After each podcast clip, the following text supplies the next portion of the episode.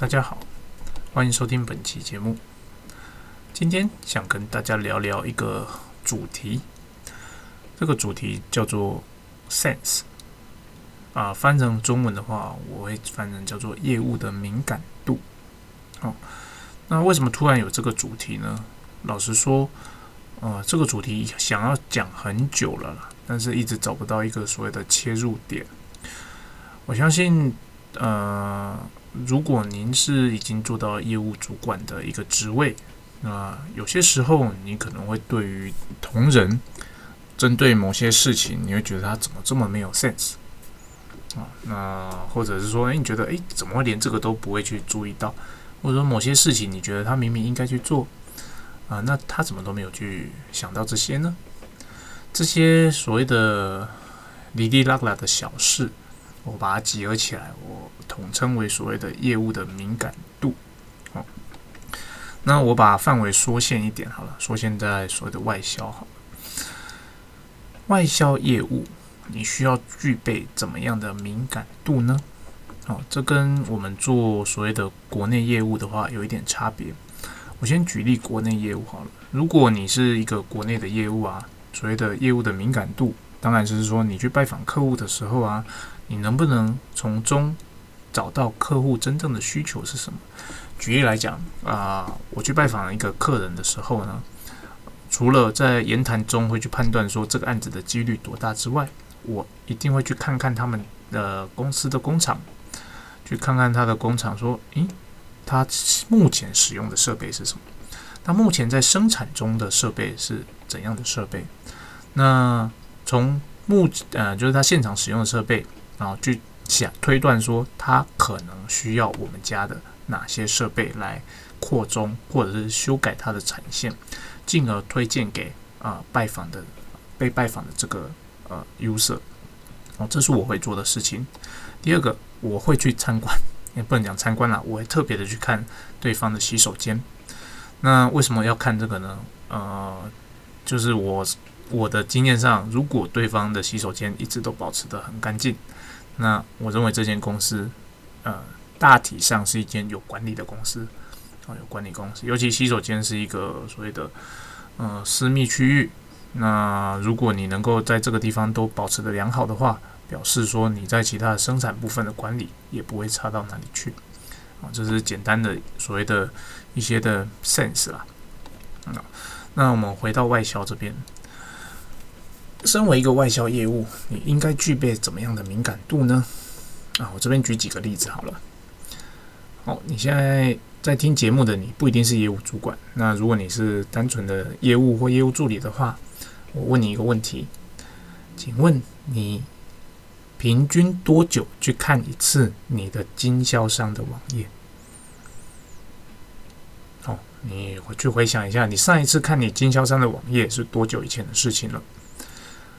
第二，你经销商网页上面有没有秀出你们公司的产品？有的话，它在哪一个 page？好，如果有的话，它上面的产品资讯是你们现在最新的吗？还是说它是几年前的资讯呢？那如果你发现它是几年前的资讯，你有没有曾经要求他去更新过呢？再者，你经销商。是以怎么样的生意形态在生存的呢？你们家的产品是它的主力销售产品吗？好，以上我这些问题，你好好去想一下哦。你能不能答出每一个问题？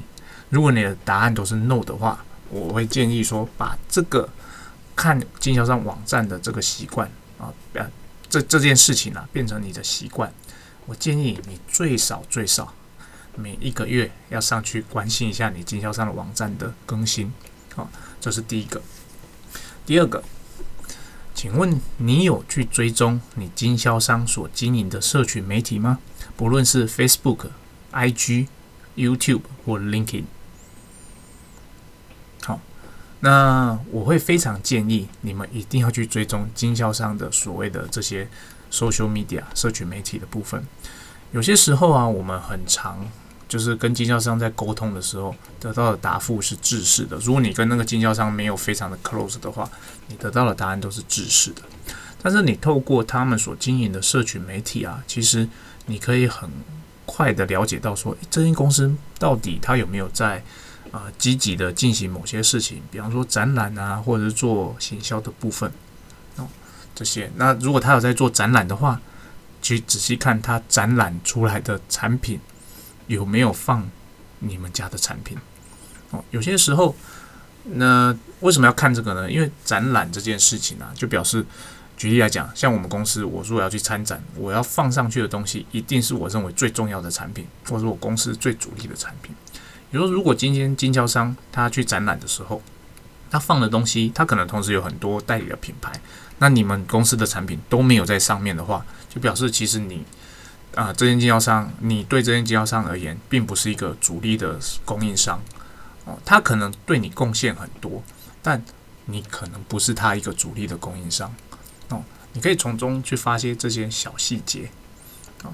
再来第三个问题，当你收到询价的时候。哦不是经销商来的 inquiry 哦，是从一个某些区域来的 inquiry。这个客人可能不是你以前接洽过的，那他是终端使用者。你会不会去看这间公司的网站？你会不会去 Google 这间公司，甚至点进去这间公司的网站看看他在做什么？还是说他询价哦，这个比方说美国来了，你就直接转给美国的经销商？啊，你是不是只做了这件事情？或者说，哎，他询价的产品？他直接列出他要什么产品，那这个国家可能没有经销商，你就直接报价给他了，你根本就连关心怎么讲，呃，这个你的客人到底是谁，是什么样的来头，在做什么，你都不重要，你就是完成了一件 OK，我 for 我这封 email 去给经销商了，我完成了这件事。啊，我做完这份报价了，那我完成了这件事，那我会非常建议。所有的 inquiry，如果对方来的下面有他的网址或者公司名的话，一定要进去看一下这间公司到底在做什么的。好，那既然假设他是 end user，他还会找找到你这里来，表示你的产品是一定是对他有需求的嘛？哦，那他才会他才会询价给你。那这个时候，对这种主动找上门的客人，我常常教育呃我的同仁，就是说这种主动找上门的客人，你一定要好好把握哦。这种东西，你不是给他转出去就好了，你要先了解说他的需求是什么，他的需求是正确的吗？因为他对我们公司产品一定不会是非常了解嘛，他可能认为 A 产品是适合的，但你看完之后，说不定 B 产品更适合他，所以当你转给经销商的时候，你就要同步的跟经销商讲说，诶，他询价是 A 产品，但是我认为 B 产品更适合，为什么？哦，这是这是一种呃，你就给了经销商一朵更多的选择，那。再来，很多人可能就转出去，然后就没有了。你甚至也不知道这个案子到底有没有最后有没有成案，你根本连记录都没有记录哦。你就说，诶，这转出去了，给经销商了。那可能一个月后我问你，诶，啊，之前转出去的案子怎么样了？通常得到答案就是，哎，不知道啊，我没收到询价啊，好吧？所以这是这是我的第三点，你有没有这个 sense？哦，你有没有看中每一封的询价？那上述的这几个。呃，案例啊，基本上就是说，你一个身为一个 sales 啊，上述的我讲的，你去看经销商的网页，去追踪经销商的那些 Facebook、IG，然后去甚至重视每一个询价的来头，哦，这是身为我们业务基本应该要做的事情。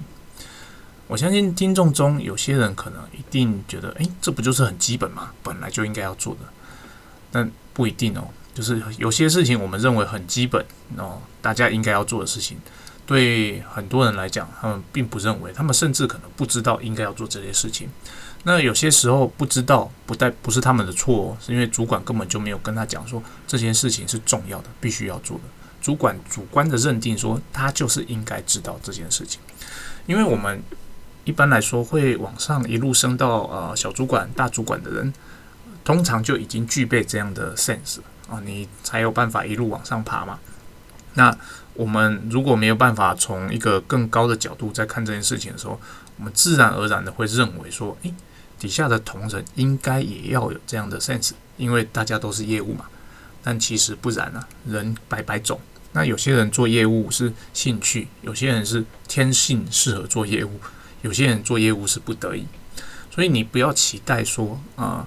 他们一定会有这样的 sense，所以一定要做要求这件事情，要求这件事情，这非常的重要。那是不是一定要具备所谓的业务的 sense 才能够在业务领域做得好呢？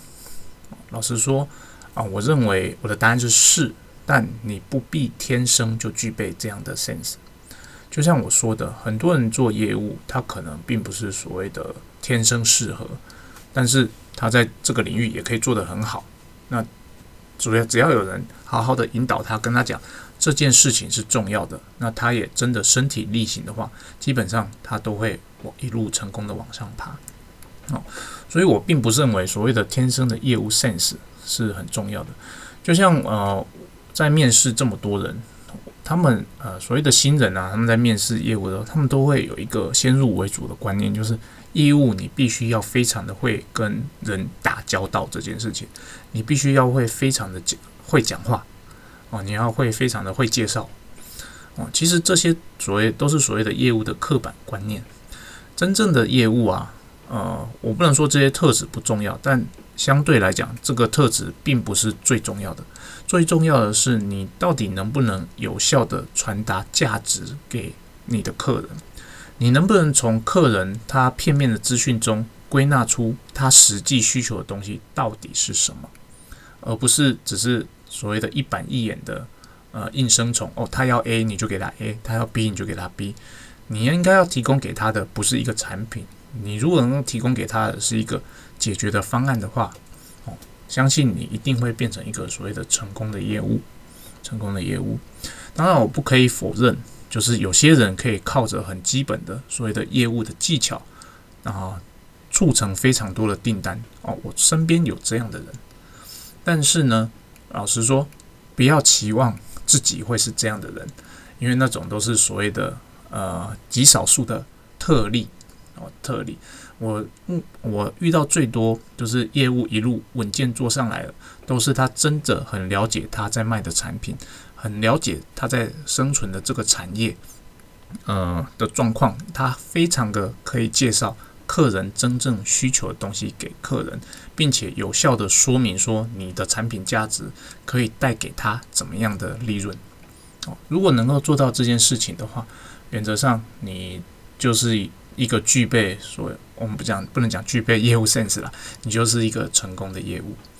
那同样的，这件事啊，这些所谓的业务 sense 不是只适用于国内啊内销，它同样也适用于外销。当然，你在处理的方式上要稍作调整。你对待终端使用者跟对待经销商的方式当然不同。你对终端使用者，你在提供的当然是一个 solution 哦，你给他最直接的就是一个答案。但是你对待经销商，你要记得，经销商的客人是经销商的客人哦，听听得懂这句话吗？那不是你的客人，所以你在呃提供 solution 的时候，你应该给经销商的是建议，就是说针对他的询价，你可能就就知道说，诶，你可能有 A 或 B 的 solution，甚至可能有 C。你应该提供的就是给他一个 A、B、C 的这个 solution，并且给他建议为什么。然后由经销商跟客人，就是他拿着你给他的这个武器啦，他去跟他的客人去说明哦，让让他去跟他的客人有一个很好的交流，然后进而促成这笔订单。你并不是主角，你是 support 他的背后的所谓的谋呃谋士啦，就是。诶，不能讲模式，那叫什么？呃，参谋啊，参谋啦。哦，所以你在我们在做这件事情的时候，如果我们的角色是外销的话，我们要非常注意我们的用词遣词。你不能抢走了所谓的经销商的风采，但是你可以帮助他促成订单。哦，那这就是我今天想要分享的所谓的业务的 sense 啦。那希望本期节目对大家有所帮助。那谢谢大家。